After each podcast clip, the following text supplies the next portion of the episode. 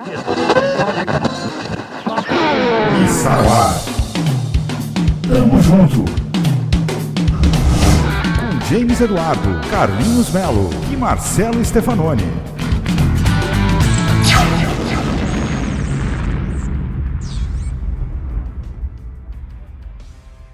Salve, salve nação heavy metal, salve, salve nação rock and roll. Está começando aqui na sua Dark Radio o Tamo Junto, o nosso encontro semanal de todas, todos os domingos, né?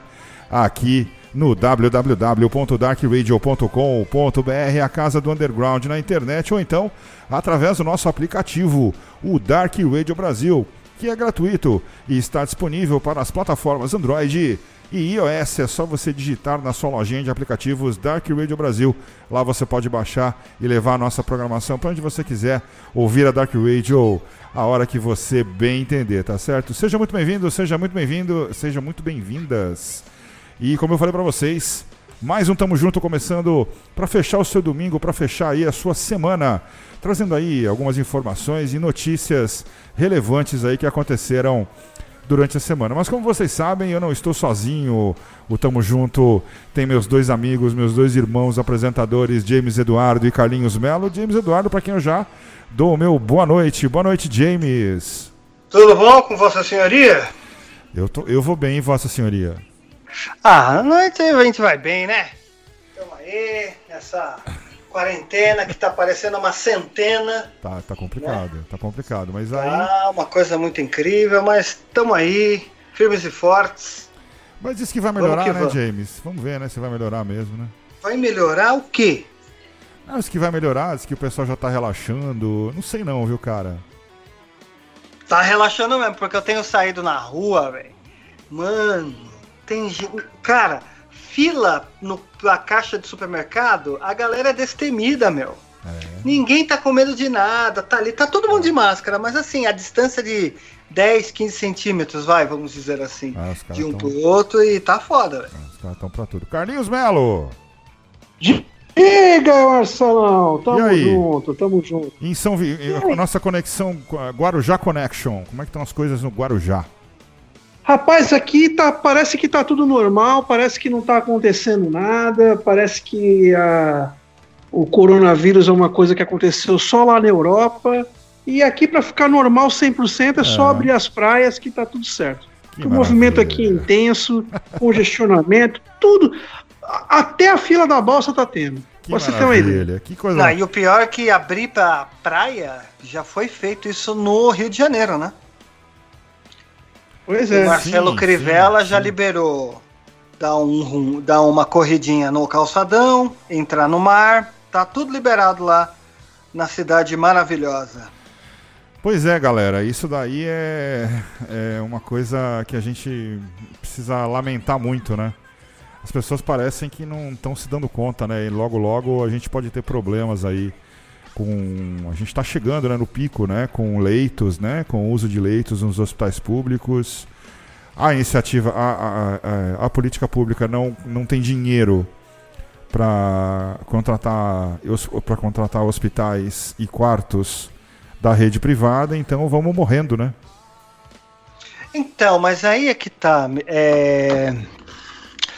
Eu sempre vejo, né, que ah, o pico foi adiado para junho, o pico foi adiado para julho, né? Parece que o pico vai ser um acontecimento. Só falta ter um evento no Facebook marcado, escrito pico da pandemia e todo é, mundo marcar que vai. É, sabe? Tá, tá aparecendo isso. Mas assim, é, só libera a, a economia, vamos dizer assim, né? É baseado se aquela cidade tiver com números de leitos metade ocupada ou menos de tantos por cento, né? Então, tipo, se tem leitos sobrando, você tem a cidade aberta para as pessoas poderem transitar, consumir e se aglomerar e tudo mais, né? Então, é, vai ter cidades que, ok, outras não.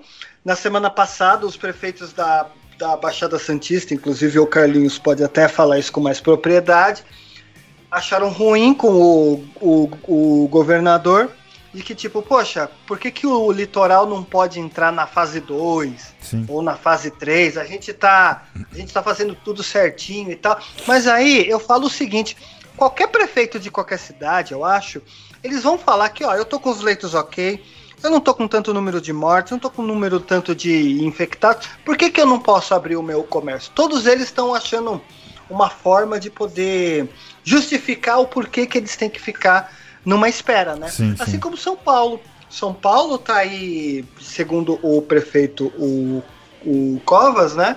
De que ainda não dá para abrir as coisas e tal, e bar e restaurante vai abrir lá na frente, somente lá para agosto ou setembro, se for o caso, se tudo se comportar até aí, né? Mas, James, os que sobreviverem, né? Os que sobreviverem, né, gente? A gente não pode esquecer de uma coisa: é ano de eleição. Né? Você tomar é, medidas é. impopulares dessa natureza num ano eleitoral, cara, é como um suicídio político. Então, o, os caras querem garantir o deles a qualquer custo. O prefeito de São Vicente, o Pedro Gouveia, ele simplesmente ignorou esse plano do. do o plano do São Paulo, né? É, e, e, ele vai provavelmente. Tudo isso aí. Não, já abriu tudo, porque eu estive por lá, fui visitar minhas irmãs lá, e eu dei uma volta pelo centro da cidade e tá tudo normal, tá tudo beleza. E, e ninguém quer dar um tiro no pé num ano de eleição. Esse é o grande problema. Colocar os seus interesses pessoais acima do, do, do coletivo. Isso é que me incomoda bastante. Mas, Mas é... aí fica esse lance também assim com a questão do comércio, os empresários, eles querem pôr a coisa para funcionar e não quer ficar com o seu negócio parado. Então eles vão lá e pressionam as, as autoridades. Por outro lado, tem uma questão de saúde pública, né, cara? Que o, o coronavírus, a pandemia, foi um evento que o país não está pronto para para assumir, né? Tipo, não tem nem roupa. Chega uma pandemia aqui, você vê os países do norte, aliás, os países do norte, não, os estados do norte e, e nordeste, tudo no, no colapso já, São Paulo e Rio quase lá, né? E assim, não estão suportando, mas ao mesmo tempo, tem muita gente também que tá dando uma de valentona, tipo, ah, isso não me atinge, eu não pego, eu tô de boa e tal, né? Assim como o presidente faz também, né? Então, a gente não. Eu, particularmente não sei muito bem, né? Eu acho que, claro, tenho certeza de que a saúde ela é, é, ela é maior do que qualquer coisa, né? Você manter a saúde das pessoas, né? Mas tem gente que também não tá nem aí, então fica esse esforço das autoridades e parte da população que não tá nem aí com esse negócio todo. E aí fica monitorando, ah, teve 40% de isolamento, 58, Sim. o número tem que ser tanto. Sim. Muito complicado isso. É, as pessoas as pessoas estão brincando demais, né, James, né, Carlinhos? É, uhum. é, realmente as pessoas não entenderam, cara. Isso mostra é, isso mostra realmente o que o James falou, né, que o Brasil não é preparado para esse tipo de situação, porque no mundo isso foi uma coisa que aconteceu no mundo inteiro. É, e, e, o mundo agiu de uma maneira diferente. Né? Isolamento é isolamento. Você não precisa ameaçar decretar lockdown nas cidades para manter o público em casa. Você não precisa adiantar feriados, antecipar feriados para poder manter o público em casa. O feriado foi antecipado e um monte de gente desceu para o litoral. Eu estava vendo estrada cheia. O Carlinhos então, sabe disso. Aí no é Guarujá, os caras estavam tudo para ir. Exatamente. Mentalidade. É Poxa, o que, que as autoridades estão querendo fazer? Que as pessoas fiquem em casa. Para mim, isso entra numa questão de conscientização, tá? É assim, é, existe uma pandemia lá fora, um vírus que é facilmente pegável, tá? Você pode encostar em qualquer coisa, encostar no seu corpo e ou por, ou por ar você vai pegar esse negócio. Isso se você já não tiver, e isso pode te matar. Então é assim, o que, que as pessoas fazem? Elas dão uma de tipo, não é comigo e quero que se dane. É isso. Agora, é, é uma questão de mentalidade. A cabeça não pensa, o corpo padece. É cara. isso mesmo. Então, o que, que esse pessoal faz? Eles. Pô, as autoridades também perdidinhas, cara, sem saber o que fazer. Faz um rodízio muito louco, de que só saem dia par e dia ímpar. Aí viram que esse rodízio muito louco não deu muito certo. São Paulo não é uma cidade tão fácil e creio que também as cidades da Baixada e algumas do interior não são capazes de criar lockdown, É muito complicado. Como é que você põe 12 milhões de habitantes numa cidade como São Paulo, ficar em casa sem sair, mas entra na mesma. Ah, eu preciso ir na farmácia, eu preciso ir no supermercado. Ou seja, tá saindo. E é. como é que você controla esse povo todo? Você quer fazer isso lá em São Luís, lá no, no Maranhão? Ok, é possível. Uma cidade aí de 2, 3 milhões de habitantes fica até mais fácil. Sim. Mas o próprio Covas viu que, cara, não é possível fazer um lockdown desse tipo aqui em São Paulo. Então, para mim, eu, James, acho que é questão de conscientização, né? É... E se não se conscientizar, mexe no bolso. Porque, cara, você vê, cinto de segurança hoje é normal. Você entra no carro, automaticamente você mete o cinto e você nem percebeu. Locais fechados com cigarro, a mesma coisa. Por quê? Porque mexeu no bolso das pessoas isso numa fase né? Ah, então, então, a questão da máscara, das aglomerações e uma série de coisas e os cuidados, né? Eles precisam com que as pessoas se conscientizem para que não aconteça nenhum tipo de problema tão grande. Claro, não vamos a gente não vai escapar dessa, não vamos erradicar a doença, mas podemos controlar e diminuir muito. Então isso vai de cabeça por cabeça. Mas, mas James, deixa eu falar uma coisinha aqui rapidinho. Hum. É, você deve se lembrar, uns anos atrás, nós tivemos um lockdown em São Paulo. Ah, sim, oh, me lembro, me lembro. Ele, ele foi, mas ele, mas ele, ele não foi organizado pelo governo. Não, não foi. Foi, foi um lockdown muito bem sucedido. Foi, sensacional, 2006, cara. 2006. Entendeu? Bem, bem lembrado. Eu me lembro que eu tava na TV e aí me falaram que não tinha mais ônibus indo para lugar nenhum, cara. Eu tive que pedir carona pro Guarujá SP. Sim. Você tem noção? Ele ficava plantado lá na TV o tempo todo. Ele me levou até em casa, porque senão eu fui no ponto final do Vila Mariana, cara, nenhum, todos eles garagem, cara. E a cidade completamente vazia, bicho. Nossa. Olha, bem por que, um lockdown não oficial do PCC funciona, entre aspas, e o, e o que o seu governante pede para você fazer não dá certo. Quer dizer, a gente, eu acho que tudo passa por uma questão de educação do povo. Esse país, só, esse país só vai mudar alguma coisa com investimento maciço em educação. Não tem outra solução. É investimento Porque é a chave, né? isso novamente, eu não sei o que pode acontecer. É, investimento é a chave, né, cara? Aliás, o, educação é a chave, a né? Educação, é. é como edu, educação é o tronco da árvore que vai te levar a vários outros galhos, Sem né? Dúvida. Então, um povo que não tem educação, você não consegue ir, a, ir mais à frente com outras questões. Mas o que acontece também é que o coronavírus, a pandemia, ela se tornou também um ato político, cara. Isso não deveria ter acontecido. Sim, as Ou pessoas seja, estão usando, pessoas né? são favoráveis ao governo federal, né? Fala que resolve com, com cloroquina, não precisa de máscara, né? É, é uma gripezinha, uma série de coisas. Então vê o exemplo de quem está lá em cima, né? E fica desse jeito. E aí uma parte apedreja o Dória e outros governadores que estão fazendo toda essa questão de ir atrás da ciência da saúde em alertar as pessoas so sobre isso Sim. e outros que vão atrás do presidente que fala que não tem nada a ver, que a gente entende que as pessoas desempregadas também podem, podem ficar doentes e isso gerar pro problemas e tal. Mas isso é recuperável. A saúde não é. A pessoa morreu por causa de um vírus e pronto, acabou. E o número de mortes todos os dias já virou uma coisa meio que comum. E isso é muito ruim, cara. Você vê um jornal nacional, tipo, hoje foi anunciado que morreram 830 pessoas por causa do coronavírus. Cara, é muita gente. É. Por dia. É. Ontem foi 1.295. É, ontem foi. Ontem, então, ontem véio, foi, ontem foi o recorde. Horas. É, ontem foi recorde, 1.200 e pouco. Ontem foi recorde. E as pessoas continuam achando que isso é uma gripe que é possível tratar com. com, né, com que é fácil. Chá de né? com chá de. com chá de carquejo. Então. Nossa, chá de carquejo. Chá de bom bem forte. Oh, meu, pelo amor de Deus, cara, nem minha avó uh, receitaria chá de boldo pra isso. Cara, é. é, pra chamar o Hugo, é né, aquele velho? negócio, cara. A gente tem que, mais uma vez, alertar a população, alertar a galera que tá ouvindo a gente. Galera, fica na sua casa.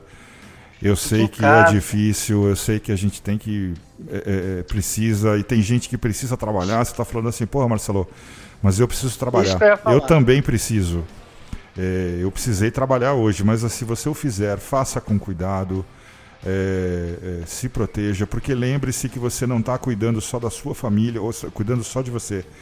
Você está cuidando da sua família, está cuidando dos seus amigos. Nós tivemos lá onde eu trabalho, na, no sábado, é, não na mesma unidade, obviamente, numa, numa unidade muito próxima, uma pessoa que a gente conhecia, que faleceu em razão do Covid-19.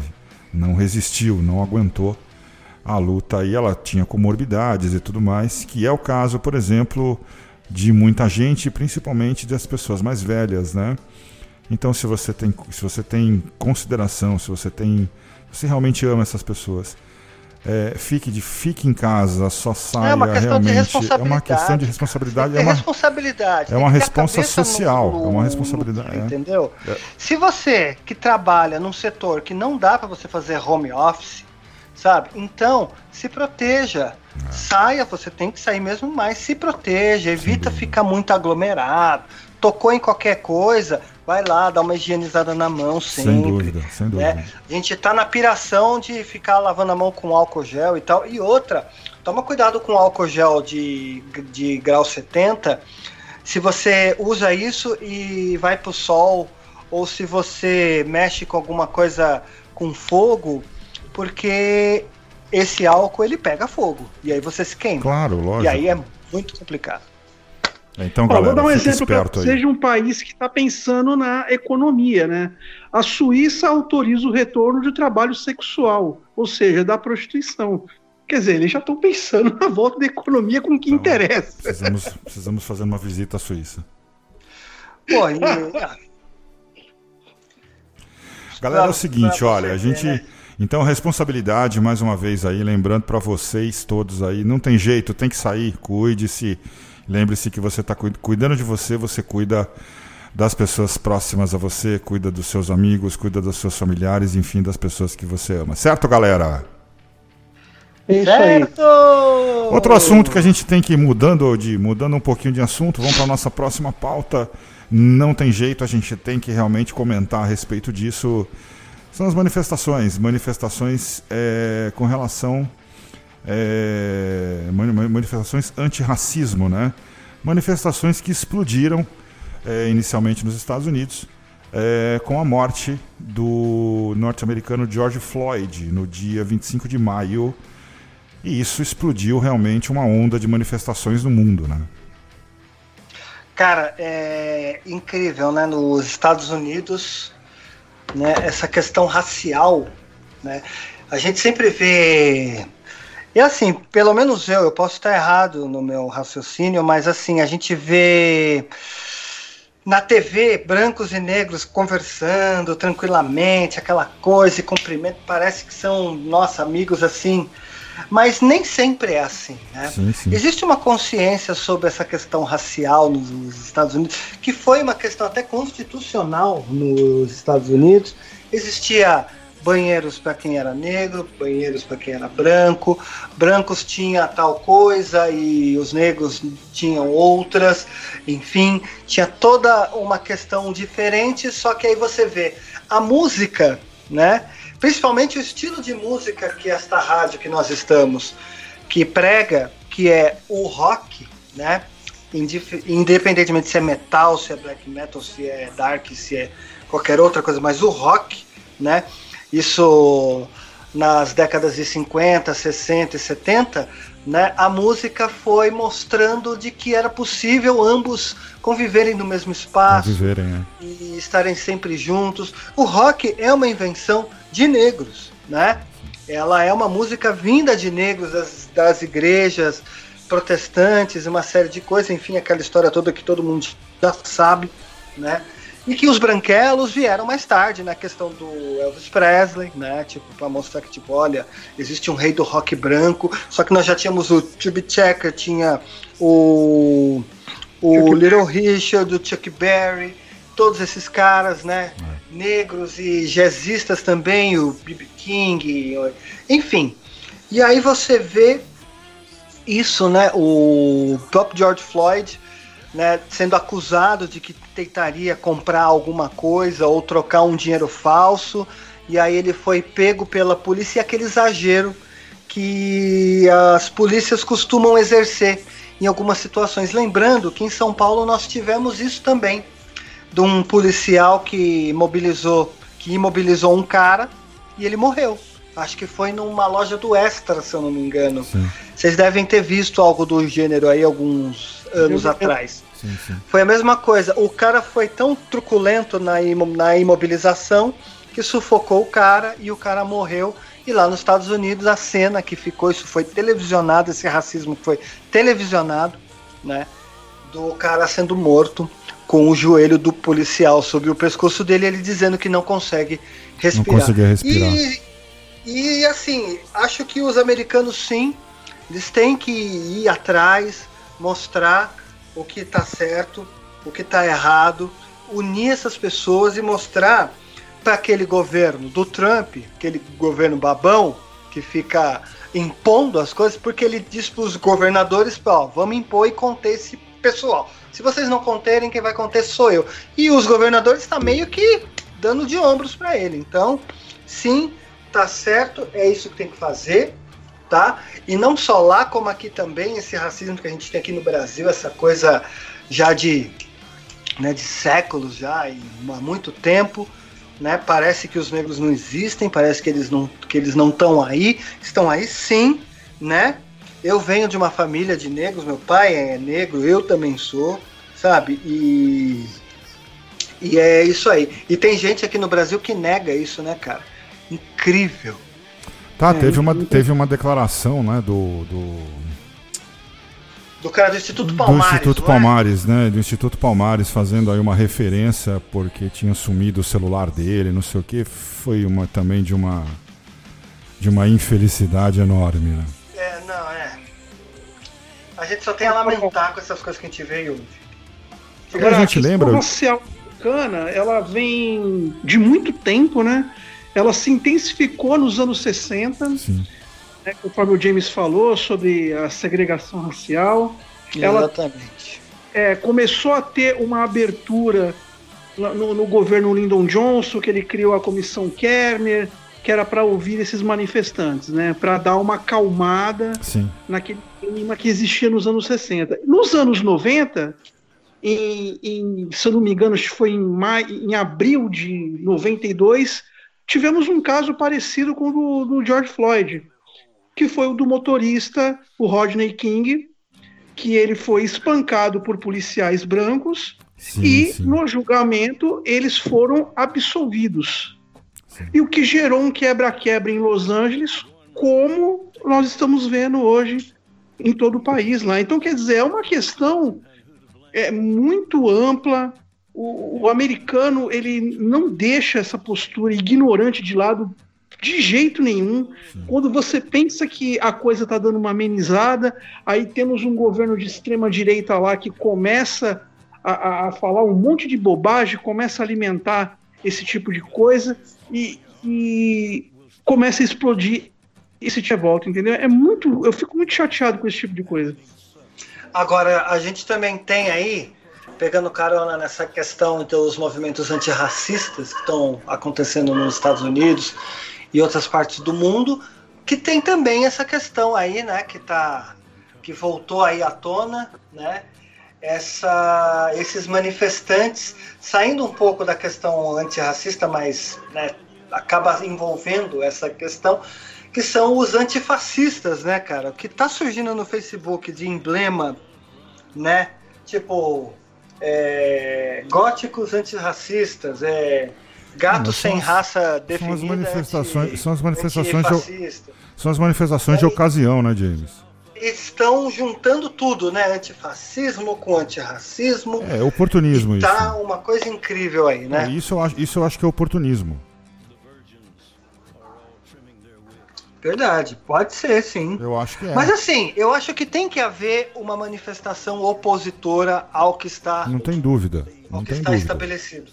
Já aí. Mas vocês não acham que a eleição do Trump lá fora não foi que deu início a isso? Ou não? A eleição do Trump deu um, deu um início lá, mas aqui a- as, as pessoas demoraram um pouco para acordar. Não, e, a é a eleição- minha e- visão. e a própria eleição do Trump, com, por mais controvérsia, é, assim, por mais controvérsias que existam em cima dessa questão, é, ela estava um pouco, ela estava um, é, tava baixando um pouco essa poeira, eu acho. O que, o que, o que, que aconteceu? Eu acho que essa questão é, que envolveu é, o George Floyd, eu acho que foi uma explosão é, de gri- é, um grito que muito possivelmente estava preso na garganta de muita gente e começaram a e começou a se soltar, né? Nas redes sociais acabou se tornando comum. O que, que eu acho que é oportunismo? O que algumas coisas eu acho que são oportunistas. É, porque hum, é, você, a gente tem, o James falou é, com propriedade, é, a gente tem obviamente é, que protestar, tem que haver a, a, a oposição. A gente não pode simplesmente aceitar tudo aquilo que querem enfiar na garganta da gente. Mas é, existem é, manifestações que são manifestações oportunistas e outras que de fato têm uma, uma, Tem uma mensagem. uma mensagem para passar, né? Então, assim, eu acho, achei muito bacana a ideia de que torcidas de futebol, ainda mais essas torcidas rivais, como, como Corinthians, Palmeiras e São Paulo, se juntarem para uma causa. E aí você tem também essa questão do Somos 70%, né, que, que vai contra esse governo que está aí, né? Só que assim, é, eu penso de que tem que haver um- uma certa medida, né? Porque as pessoas antigamente estavam votando em um porque não queriam o outro. Agora não querem esse, né? Porque também não querem o outro também, né? Ou seja, nem todo mundo que está impetrado nesses movimentos contra o governo Bolsonaro são pessoas que estão querendo a volta do PT, entendeu? Exatamente. Boa, Então, boa. Isso daí, cara, tem que estar escrito em letras garrafais, cara. Tem que estar em neon piscando em tudo quanto é canto do país, para dizer que, tipo, cara, eu não sou a favor do que está acontecendo lá. Porém, também não sou a favor do que acontecia Do que lá também. acontecia, exatamente, exatamente. Eu posso dizer o Então- seguinte: dos Oi. 57 milhões de votos que o Bolsonaro teve, é uma minoria que é extremista. Então, mas teve 89 milhões que não votaram, cara, nele. Exatamente. Se não me engano, acho que o número é esse, eu posso estar errado. Mas existem uma parte que também não votou nele, que é muito grande, que poderia pegar e se impor nesse momento e falar: então, gente, a gente não quer isso daí. tá Então, mas, rolando." mas por isso que é importante você é, é, ir votar, não votar em branco, não votar Exatamente. em nulo. Faça uma escolha. Porque é, com, com um voto válido, só com um voto válido, a gente pode evitar esse tipo de coisa. E eu espero que o que aconteceu na eleição de 18 não volte a acontecer novamente, porque o, o segundo turno foi bem ingrato. As pessoas estão mostrando um, desencon- um descontentamento né, com a política. Mas assim, cara, é, é o que tá aí, cara. Sabe, é, se você põe a pessoa lá, você tem que cobrar. Assim como se o Marcelo me contrata para trabalhar para ele, eu tenho que dar resultado para ele.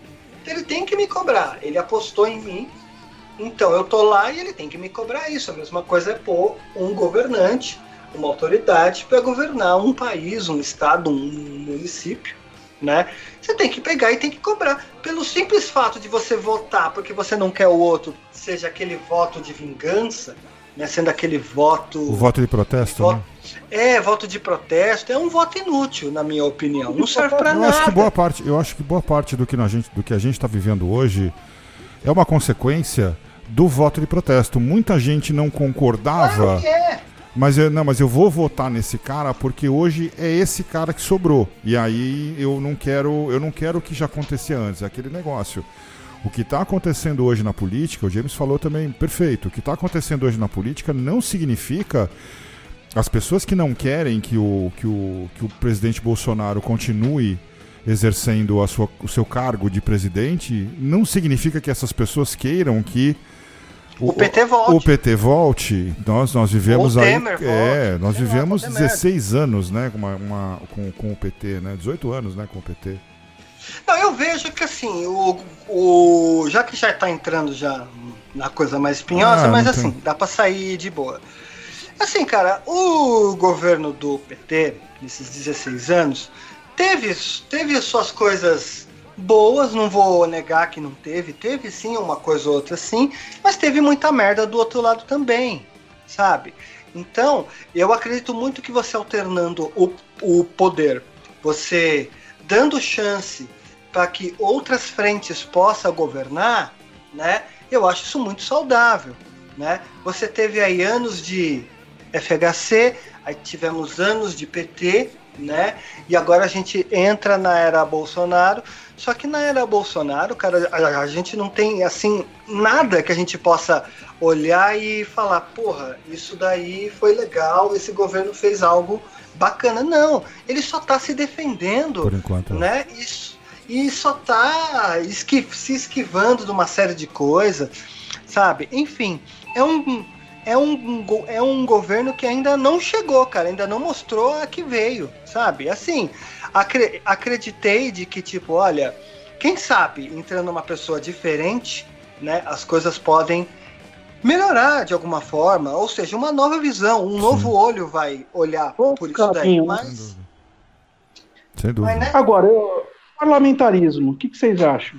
Vocês acham que o parlamentarismo seria uma saída?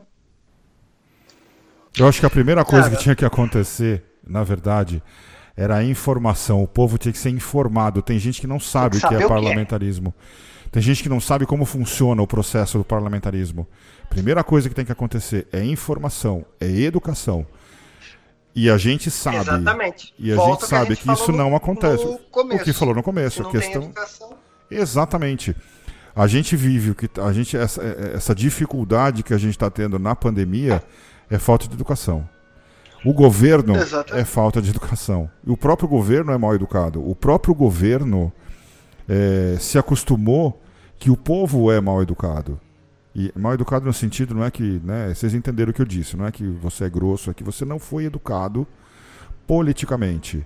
A gente, o, o, o Brasil não é um país que tem uma educação política, é isso que eu queria dizer, entendeu? Sim, não existe. Praticamente não existe. Se você perguntar se você pegar três pessoas e perguntar qual é a diferença do governador, do presidente e do prefeito, não muitos sabem. não vão saber o que, o, que, o que significa. Não sabem. Não sabem o que é senador, uhum. não sabem o que é deputado, muito menos né, o que é vereador, o que, muito menos o que um vereador pode fazer por você, o que um deputado pode fazer. Em que níveis você pode cobrar deputados, vereadores, senadores? Exatamente. Ninguém sabe disso. Não existe, não existe essa essa coisa de saber o que está acontecendo. Sem dúvida. Existe sem dúvida. sim essa coisa de você falar, eu não quero o X e quero pôr o Y. É isso. Pura e simplesmente. É o, o protesto. Existe não, o protesto. A minha insatisfação com o governo Bolsonaro, então eu vou querer quem agora? Vou, vou querer votar, sei lá, mano, no Tiririca, que é o grande exemplo disso, né? É, é, é bom, eu. eu é a piada que eleições. Eu jurei que eu não queria comentar sobre esse assunto, mas tudo bem, vai, tá tudo Não, certo. beleza, a gente passa, mas é isso. Não, mas é, não, mas é acho, é absoluto, tem que ser, tem que ser comentado, eu acho que tem eu, que ser falado. Eu acho que o, o resumo dessa, dessa parte dessa conversa nossa é com educação você consegue você consegue resultados, bons resultados em vários setores da sociedade, né? Em, desde, desde saúde pública até política. A gente está num governo que nem Ministério da Saúde tem. A gente está num governo que está perdendo feio para países que a gente nunca ouviu falar, é. que está que tá conseguindo até mesmo controlar. O vírus você vê, a Argentina, cara. É. A Argentina não é um desastre como, como nós estamos. É. Né?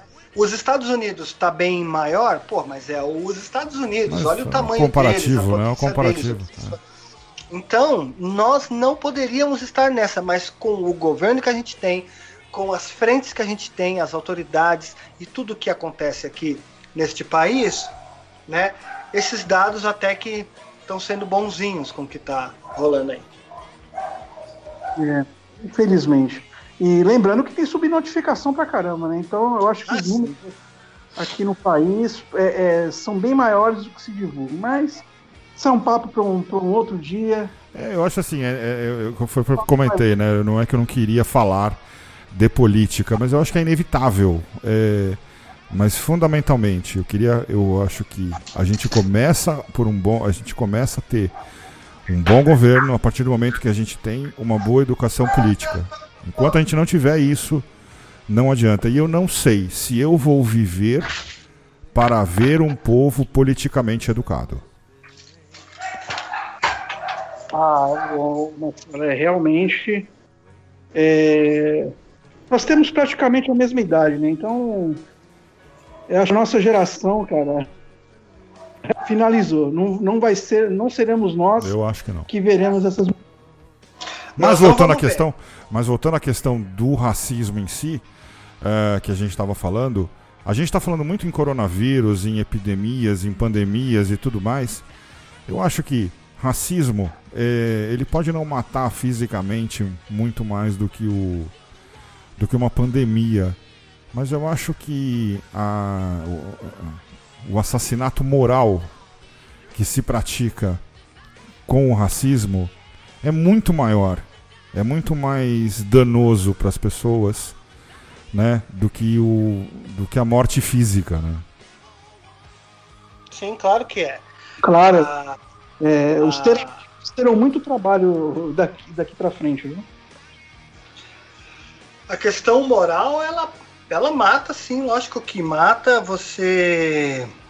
É, a, é, matar não, não é apenas um tiro ou qualquer outra coisa física. Não, cara.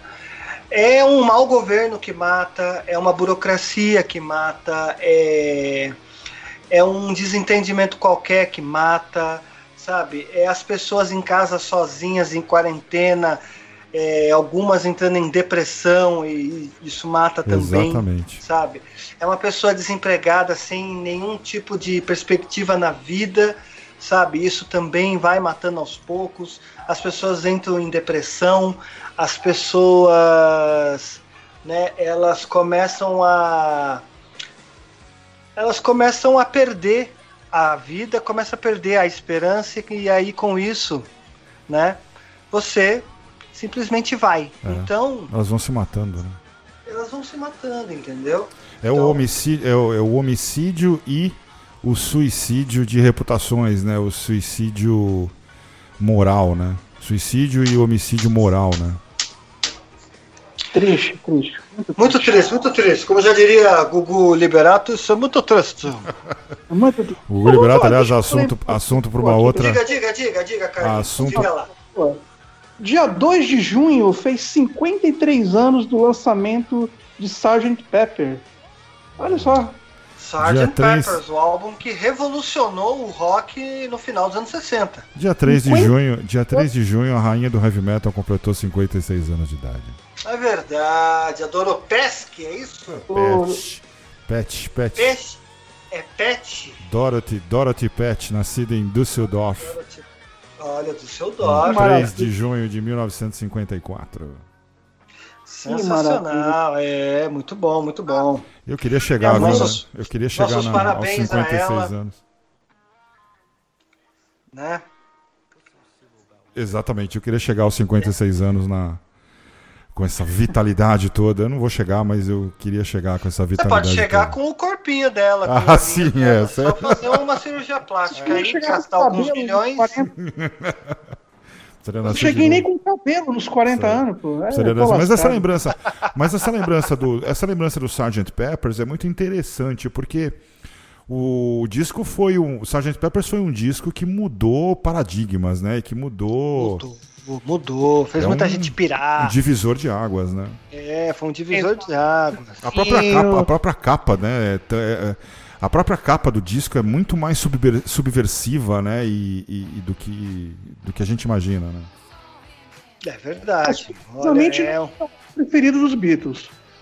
Não, não é? é meu álbum. Não, não é? É o meu. Não, prefiro o, o, o Revolver.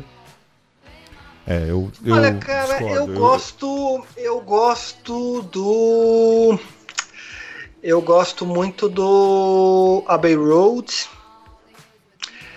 E gosto também bastante do do Magical Mystery Tour. Dois excelentes discos. Olha, são dois excelentes discos. O Abbey Road é um clássico, não há o que falar. Mas eu, eu na minha opinião, o, o Sgt. Peppers ele é muito mais icônico pela sua representatividade na história Sim, da música. Entendemos. Mas o Abbey Road é um puta disco. O Abbey Road é sensacional. É um clássico. Eu acho que é um dos discos mais clássicos da história da música, rock, da, música, da música. É? Acho que não só do rock, acho que da história da música. O Abbey Road é um dos grandes discos, mas é, em termos de é, é, em termos de representatividade, para mim o Sgt. Peppers ele tem uma força muito maior. Sim. Não há é dúvida, ine, inegável, o Sgt. Peppers é, plantou gerações de, de artistas ligados ao rock que hoje em dia, né? E não só é rock, né? inspiração né? para outros e continua sendo tão atual o Sgt. Peppers, né? Então é Sim. é perfeita a sua colocação. É, e não o Sgt. Só... Peppers eu acho que ele entra na discoteca básica de muita gente. Muita gente, e não só, e não só no rock, né? Ele teve uma, um ele, ele teve uma influência muito grande é, no posicionamento de uma sociedade, né? A partir do momento em que você, em que comportamental, a partir do momento em que você coloca num disco, é, você enaltece, por exemplo, Aleister Crowley, é, você, você implanta na sociedade uma ideia que para alguns é assustador, para alguns é, é, é, um mistério, é curioso, mas você muda. É por isso que eu acho que a representatividade desse disco é extremamente forte, assim. Eu acho que é um disco que sai da zona de conforto totalmente do que os Beatles vinham fazendo anteriormente. Então, é um álbum chega a ser quase que experimental e genial ao mesmo tempo. Exatamente, é um álbum que tirou os Beatles da, da, da caixinha.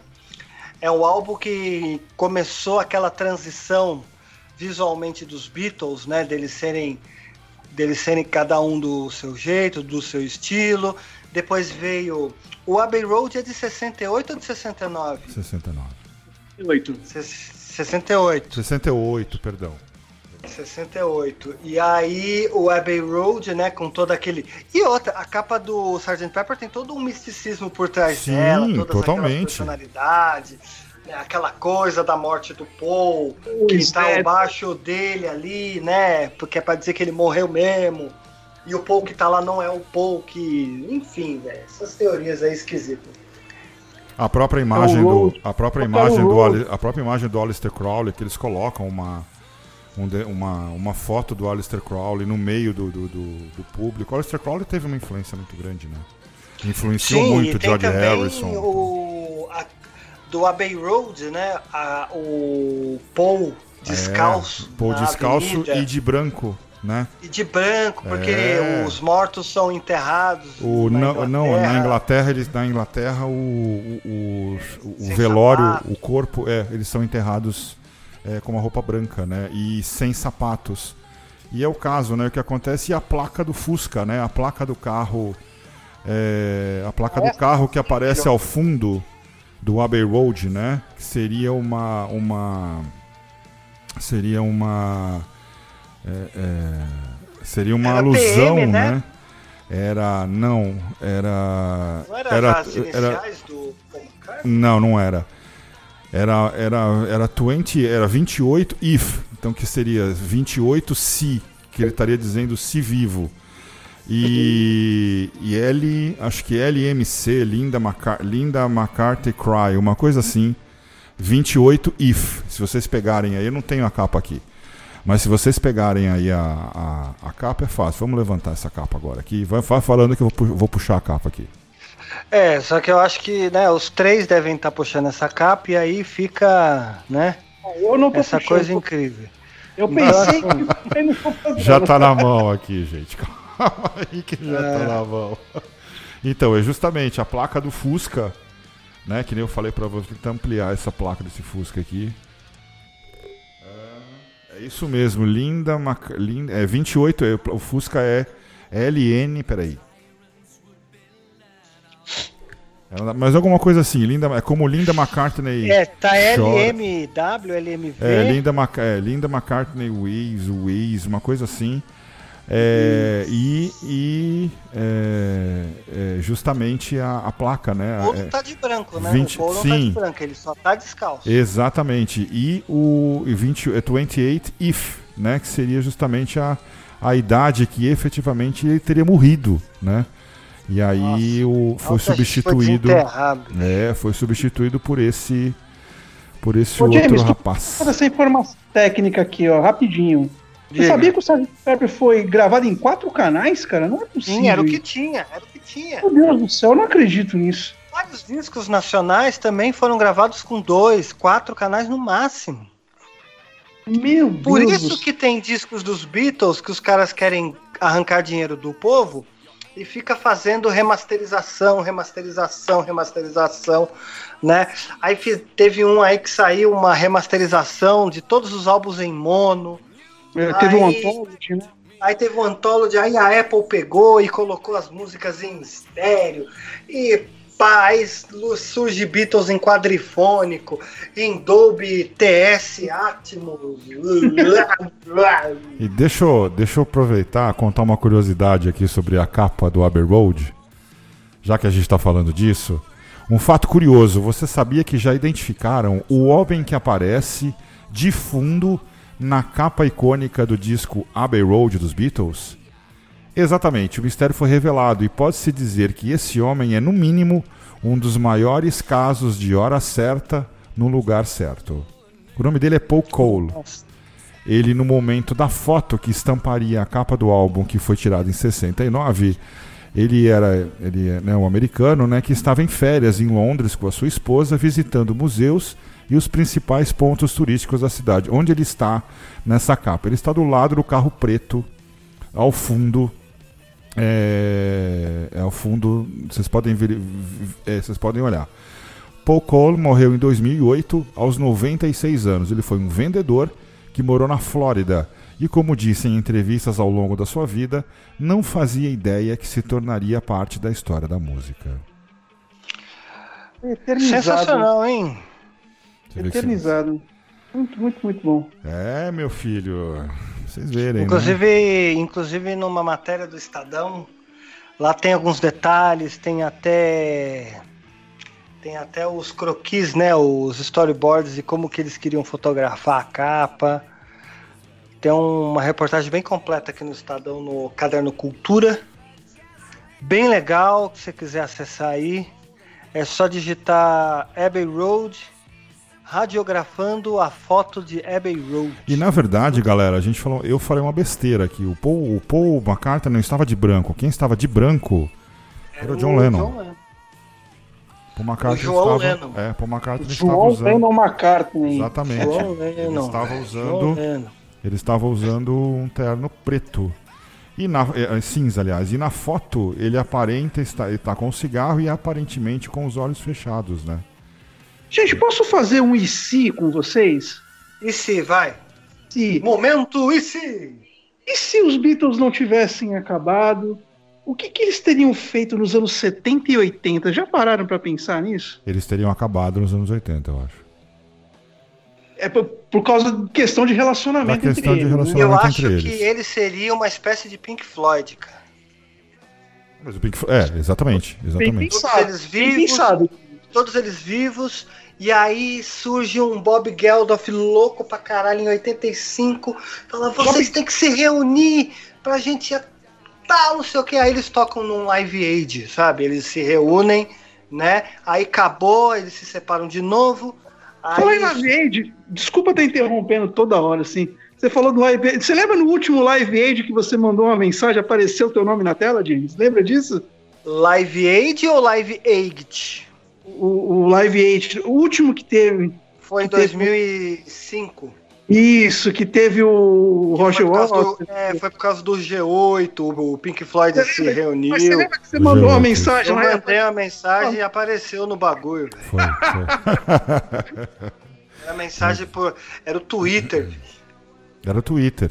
É, o Twitter tava começando, eles integraram isso, alguma coisa assim. Eu mandei, aí no telão apareceu, aí eu olhei, eu falei, caralho, acho que apareceu ali. apareceu meu. Que eu tenho a conta no Twitter desde 2004, né, cara? Então. Eu também, desde 2004. É, foi, quando lançou, eu fui lá e criei a conta, cara. Eu tinha isso, né? Ah, eu vou lá e vou criar e vou ver o que dá. A conta já é existe verdade. há 16 anos, né? sei lá. É verdade. Mas. Mas eu. Mas eu mandei e apareceu. O que, o que, o que, o que? Fala. Mas essa história que o David Gilmour e o Roger Waters, eles não se falavam há anos. Sim. É, o, o, organizador do Live Aid, eles eram um amigo em comum entre eles. Live e... Aid, 85, você tá falando, ou do Live Aid. Isso, isso, do Live Aid. O Floyd tocou no Live Aid, que era para pressionar as autoridades do G8. É que o nome é muito igual. É o Live É muito igual. Aí eles, eles concordaram em fazer o show desde que eles não se falassem em momento nenhum. E eles subiram lá sem ensaio e fizeram aquele show lá que tá lá disponível no YouTube pra vocês verem. Memorável. Aquilo ali, Puta aquilo show. ali foi feito sem ensaio. É. Chegaram lá, cada Puta um fez sua parte, viraram as suas as costas e. É Eu acho que assim, o assunto, né? Tipo, se os Beatles estivessem vivos até, a, a, até hoje, né? Eu não sei, eu acho que por coronavírus algum deles já teria ido já. eu não sei, bom, sei lá. Rolling Stones estão aí, ô, ô, James. Os Rolling Stones estão aí. Os, os Rolling Stones Keith, não foram ainda. O Keith Richards, ninguém consegue, ninguém pode Mas, com ele. O coronavírus pegou o Kate Richards e o Corona morreu. Não, o Charles, o Charles Watts é outro, né, cara? Que tá lá tocando bateria, mas tá lá com o sorinho enfiado no braço, né? Umas duas enfermeiras atrás, mas tá né? Mas... Só o Mick Jagger que rebola, né? E o Meu Deus, baterista tem vida. Né? É, baterista mano, tá empalhado. Agora, eu acho que o, o George e o Ringo eu acho que eles teriam algum projeto paralelo. Provavelmente. Com certeza. Nos anos 80, acho que eles teriam sim, né?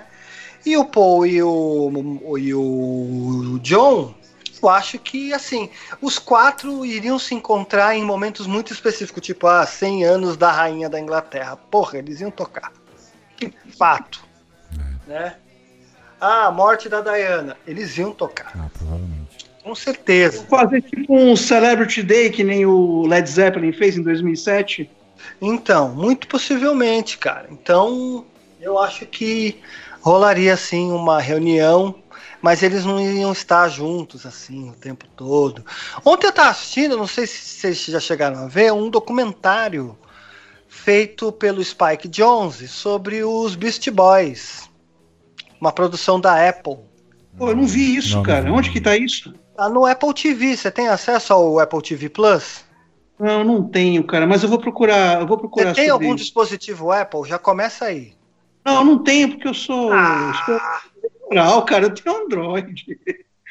Eu não, sei se no, eu não sei se no YouTube tem. Você digita lá Beast Boys Story, né? Story. Cara, muito legal. É uma. Puta, é quero uma, ver isso. É a apresentação do Mike D, né? e do e do Ed Rock contando histórias de como que a banda começou até a morte do Adam Yauch, né? E no telão atrás parece uma convenção da Apple, mas eles estão contando a história dos Beast Boys. E eles mostram as influências, como que eles começaram. Cara, muito legal. Tem quase duas horas, aliás, tem duas horas, né? Muito bacana é uma das primeiras produções da Apple, a Apple que está produzindo em audiovisual. Né? Tem o The Morning Show e tem também esse que eles estão bancando também. Além de um filme com aquele Jason Momoa lá que fez o Aquaman, né? Sim. E é muito legal, cara. Eles, eles contando a história é muito emocionante a hora que eles tocam É, eles tocam no assunto do Adam, né? Que ele morreu, que ele estava lutando contra um câncer e tal. Cara, é muito bacana, vale a pena ver, cara. Minha indicação é essa. Pô, cara, já tá anotadíssimo. Tá anotado aí, a, anota, anotado a indicação. A indicação do James aí. Quem curte os Beast Boys vai, cara. Eu vi, achei muito legal, bem emocionante, cara. Claro, tem umas coisas que são meio maçantes, assim, tipo, são os dois fazendo stand-up, né? Não contando piada, mas fazendo stand-up, contando história para uma plateia dentro de um auditório, com um telão imenso com fotos ilustrando tudo que eles estão estão falando.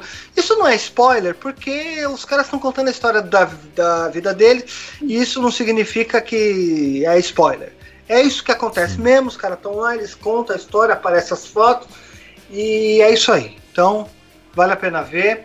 Tem partes que você até fica meio com sono, porque eles vão contando a história, eles estão lá e tal, mas, de, mas no geralzão é muito bacana, é muito sensacional, vale a pena. Galera, mais uma notícia então, para a gente poder fechar o nosso bate-papo de notícias de hoje. Eslovaco que ia visitar a mãe em Rotterdam, na Inglaterra, vai parar em Rotterdam, na Holanda. Oh, tudo a ver, Ele né? comprou cara, a passagem. Ele cara. comprou a é passagem a errada. É. Ele... Sei lá, cara. Se ele... falar que quer ir pra Praia Grande no litoral sul, pra Praia Grande em Ilha Bela. É, ele comprou uma passagem errada e acabou na Holanda. Sem dinheiro e sem saber falar inglês, é, ele ficou tendo que se virar lá. Então, é, ele chegou à cidade holandesa sem dinheiro e sem saber falar holandês ou inglês e pediu ajuda para a polícia. A polícia disse no Twitter que o engano ocorreu porque o homem não é articulado e seu conhecimento topográfico não é muito bom. Ou seja, o cara já era ruim de geografia. Ele já era ruim de geografia, é, ficou, ficou, isso ficou é, comprovado. Uma vez eu perdi em São Paulo fui parar em Pirituba, lá perto do game. ah, não, mas aí, entendeu? Tudo bem, vai. Uma vez aconteceu comigo, eu tava, faz muitos anos, eu tava voltando de Campos de Jordão. E aí eu vi uma. Eu tinha que pegar a Avenida dos Bandeirantes. Eu estava na marginal, vi a placa Bandeirantes e entrei na placa, e entrei na Bandeirantes. Quando eu vi, eu estava na rodovia dos Bandeirantes. Mas isso eu tinha, é, mas isso eu tinha, de Campinas. É, mas eu tinha, eu, eu já estava errado porque eu tinha 17 anos, eu não podia nem pegar a estrada, eu tinha, não tinha, não tinha habilitação. Mas já estava errado, eu não tinha, eu não tinha, eu não tinha como reclamar com ninguém. Foi a primeira vez que eu me perdi, primeira e última que eu me perdi na marginal.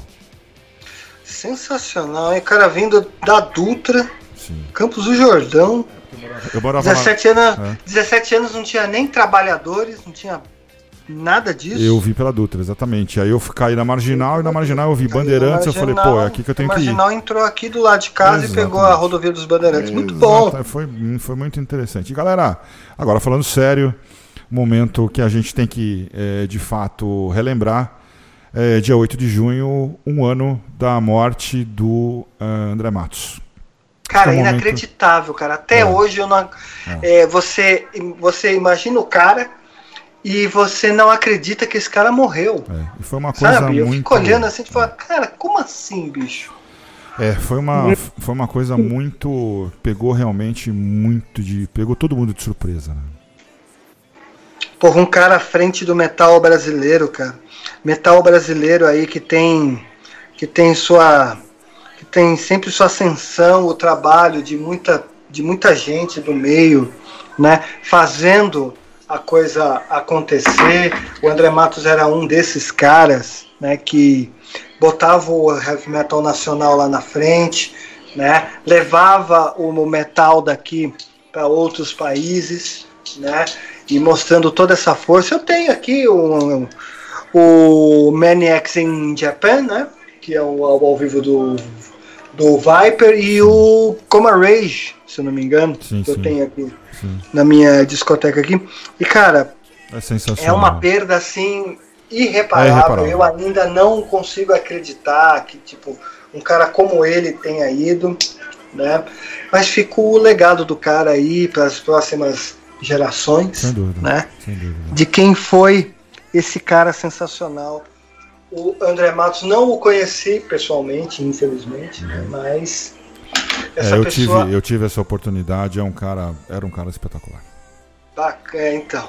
Não, é, todos que disseram para mim que chegou a, a, ver o cara, nem que seja de longe, viu que o cara é, era bacana, humilde, sensacional e. Era um cara o que vale é isso. É isso que a gente tem que deixar na Terra quando a gente vai, é, cacete. Exatamente. É isso. Era um cara legal, era um cara bacana, era um cara que ajudava, era um cara que. É isso. O legado é esse, sabe? É o que sai da tua cabeça para as pessoas, a mensagem que você passa, é isso. Pessoal, o nosso, o nosso, infelizmente, o nosso legado está chegando ao fim hoje, neste domingo. É. Acabou? Acabou-se? Acabou-se. Acabou-se? Acabou-se tudo? Acabou-se tudo. Porra, ah, então... Desculpe aí os que estão ouvindo a Dark. é, mas... Então, o que eu só tenho a fazer? Eu tenho a convidá-los, os ouvintes da Dark Radio, a nos acompanhar no domingo que vem. Opa! Domingo que vem tem mais. É, tem mais Tamo Junto, porque a gente, como você sabe, é, realmente nós estamos junto com você, é, trazendo para vocês toda, todo domingo o grande bate-papo, é, várias notícias, principalmente o que mais foi de destaque durante a semana e também algumas outras notícias para a gente poder relaxar um pouquinho. Meus amigos Carlinhos Melo e James Eduardo. Carlinhos, obrigado.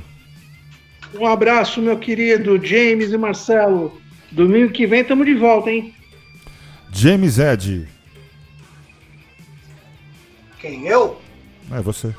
Eu? é igual o Sassamutema, né? É eu? É, é eu aí. Eu? Aí eu? James, obrigado. Cara, obrigado a vocês aí, pessoal da Dark Radio, né? Ao Carlinhos, a você, Marcelo. Tamo junto aí. Junto e misturado, hein? Tamo ô, junto ô, James, misturado. rapidinho. Você tem... Adoro quando você fala rapidinho. Então, você mostrou pra gente a prova do crime hoje no WhatsApp. Pois é, depois eu vou postar. Eu vou postar. Poxa, gente, pois é. Eu vou postar cara, essa eu foto. Ressuscitei algumas coisas. Eu abri um case de CD, cara. E eu comecei a ver aquilo, eu falei, tem coisa aí dentro. E comecei, cara. Eu vou, eu vou postar. Comecei, comecei a catalogar, ver, separar. E eu acho que teve até nego que chorou hoje. Ah, oh, certeza. Foi emocionante. Galera, mais uma vez, obrigado pela audiência, obrigado pela sua companhia. Lembrando para você que o Tamo Junto volta no domingo que vem, a partir das 7 horas da noite, das 7 às 8 da noite, aqui pela Dark Radio, www.darkradio.com.br, a casa do underground na internet, ou então pelo aplicativo Dark Radio Brasil, aquele que você baixa e está disponível para as plataformas Android e iOS. Então é só você baixar, ele é de graça e você leva a nossa programação Grande semana para vocês todos, um grande abraço. Domingo que vem a gente, a gente se encontra, esperamos por você. Valeu!